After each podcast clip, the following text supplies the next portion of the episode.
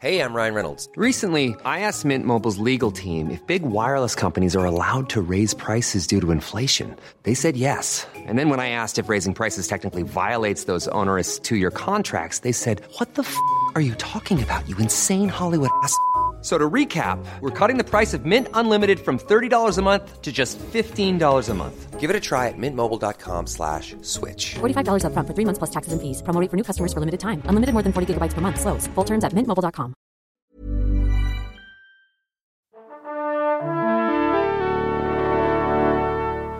Bonjour. C'est moi Orson Welles. J'aime pas trop les voleurs et les fils de pute. Salut, c'est nos ciné, votre rendez-vous avec le cinéma version extra ball. Vous savez, on fait ça de temps en temps, un petit one shot centré sur un film, un seul, oublié, inclassable ou incontournable. Et comme la belle maison Carlotta a eu l'excellente idée de rééditer dans une version maxi luxueuse Body Double de Brian De Palma, eh on a décidé de lui consacrer quelques minutes et on va faire ça avec Stéphane Moïsaki. Salut Stéphane. Salut Thomas. Allez, c'est nos ciné, c'est l'extra ball et c'est parti. Monde de merde. Pourquoi il a dit ça? C'est ce que je veux savoir. Body Double, Stéphane, pour resituer un peu dans la filmo de Brian De Palma, c'est quoi? Alors c'est c'est, euh, un thriller euh, entre guillemets Hitchcockien, hein, comme, euh, Comme souvent chez De comme Palma. se voit chez De Palma. Mais c'est très intéressant parce que c'est c'est un, un film très mal aimé. C'est un film qu'il a fait juste après Scarface et qui a le, le- le- le mérite en fait d'avoir été encore plus détesté que Scarface, C'est comme si c'était possible à l'époque. quoi. C'est très intéressant parce que dans, dans cette édition, euh, t'as pas mal de bonus. T'as une présentation de Samuel Blumenfeld qui est notamment a écrit un bouquin sur De Palma. Je vais y revenir. Euh, Il y a euh, une, une longue interview du, premier assistant, Joe Napolitano.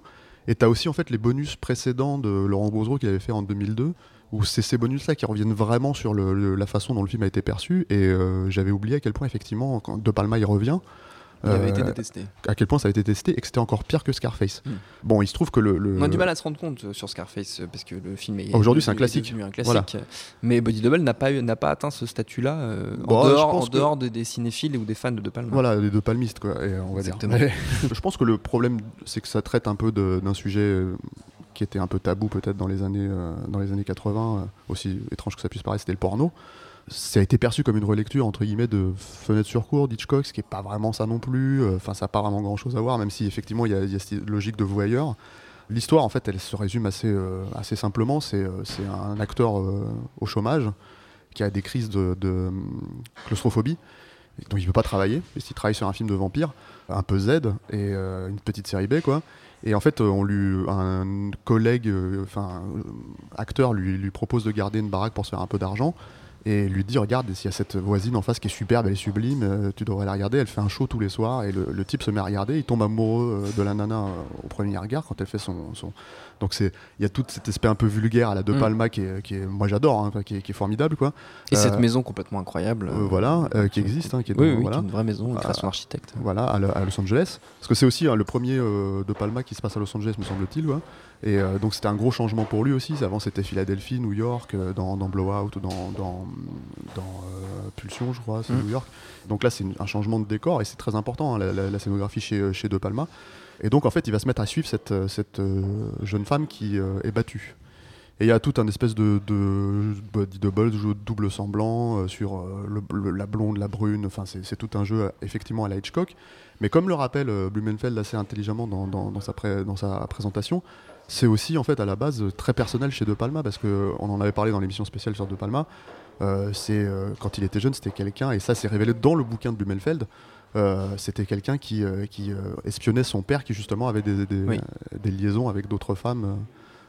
et il le faisait comme ça en le suivant avec son vélo et en le filmant et en le prenant des photos.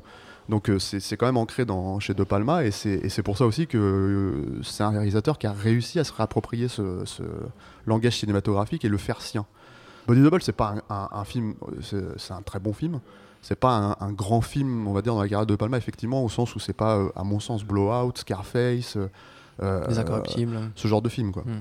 Mais par contre, quand tu le revois aujourd'hui, un truc qui est passionnant, c'est de te rendre compte que c'est un, un film de mise en scène, mais qui va très très loin, quoi. C'est-à-dire dans, dans, dans- jusqu'à presque perdre le spectateur.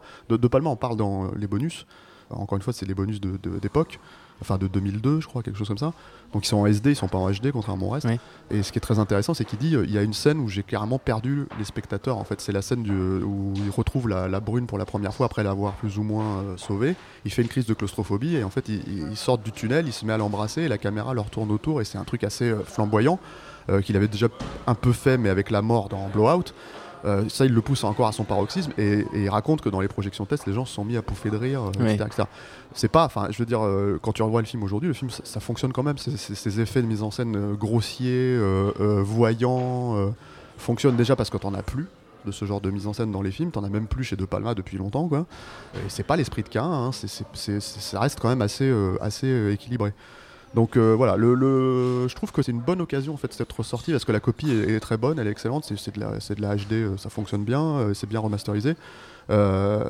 Donc ça, ça, ça- ça donne envie de redécouvrir le film. C'est vrai que c'est un film qu'on peut considérer comme mineur dans la carrière de Palma Mhm. au, sens, euh, au sens où euh, moi c'est vrai que je le revois pas régulièrement comme Scarface ou L'Impasse ou Mm. Et puis qui voilà, il s'insère dans une série de, de- de très grands films, on va dire. Voilà, il est entre effectivement entre Scarface et, euh, et, euh, et, euh, les Incorruptibles et euh, Mafia Salade. non, mais c'est très intéressant parce que justement la perception de Scarface et la perception de, de Body Double explique aussi, je pense, euh, les Incorruptibles. Oui. C'est-à-dire que c'est à ce moment-là qu'il s'est dit bon, ok, je vais peut-être à un moment donné me, me fondre dans les films de studio. Tout en essayant de garder ma patte, il a pas réussi avec Mafia Salade, qui est une espèce de comédie euh, assez ratée avec euh, Danny DeVito, qui, ouais. qui, qui- je sais plus c'est quoi le titre euh, en, en- en anglais, j'ai un trou, mais en fait c'est sorti en vidéo chez nous. Oui. Euh, c'est même pas sorti en salle. Et, et je pense qu'après ce ratage-là, dont je pense qu'il a quand même conscience, il fait Les Incorruptibles qui, Qui sont grands films voilà, qui- voilà, qui se posent là aussi en termes de. de- Bah, moi je trouve pas ça aussi virtuose que Scarface, mais aussi ambitieux.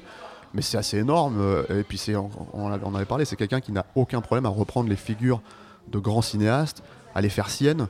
C'est ce que Body Double fait. Euh, T'as, un, espèce de passage où il suit, euh, où le personnage suit la, jeune demoiselle dans les belles boutiques de Beverly. C'est, incroyable le- l'emploi de la Steadicam, la façon dont, il gère tout ça pour, pour, ma- pour manier le suspense. C'est, c'est incroyable. C'est donc, enfin. Ne serait-ce que pour ça, c'est vraiment un vrai plaisir de le revoir aujourd'hui. L'autre truc qui est intéressant, c'est la découverte euh, de Melanie Griffith à l'époque, en fait, Oui. euh, de, qui est euh, incidemment la, la fille de Tippi Hedren, qui est une actrice d'Hitchcock.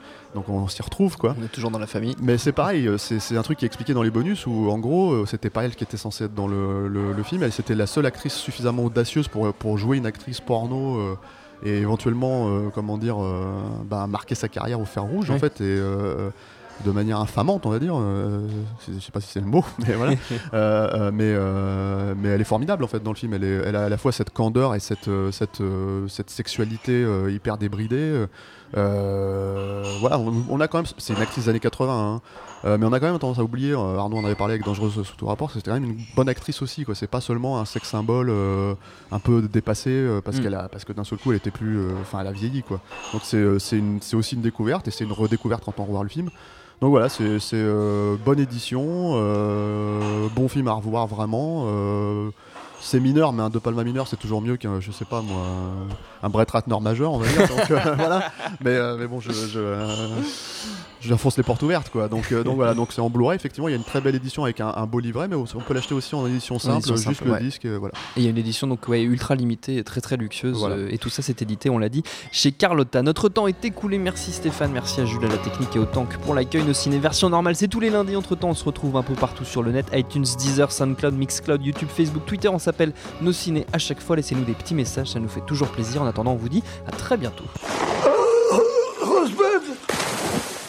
Salut à tous, c'est Jean Z. No Game, le podcast jeux vidéo, c'est tous les mercredis sur iTunes, SoundCloud, Deezer, YouTube, Facebook et Twitter. À la semaine prochaine. Planning for your next trip? Elevate your travel style with Quince. Quince has all the jet setting essentials you'll want for your next getaway, like European linen, premium luggage options, buttery soft Italian leather bags, and so much more. And is all priced at 50 to 80% less than similar brands. Plus, Quince only works with factories that use safe and ethical manufacturing practices. Pack your bags with high-quality essentials you'll be wearing for vacations to come with Quince. Go to quince.com slash pack for free shipping and 365-day returns.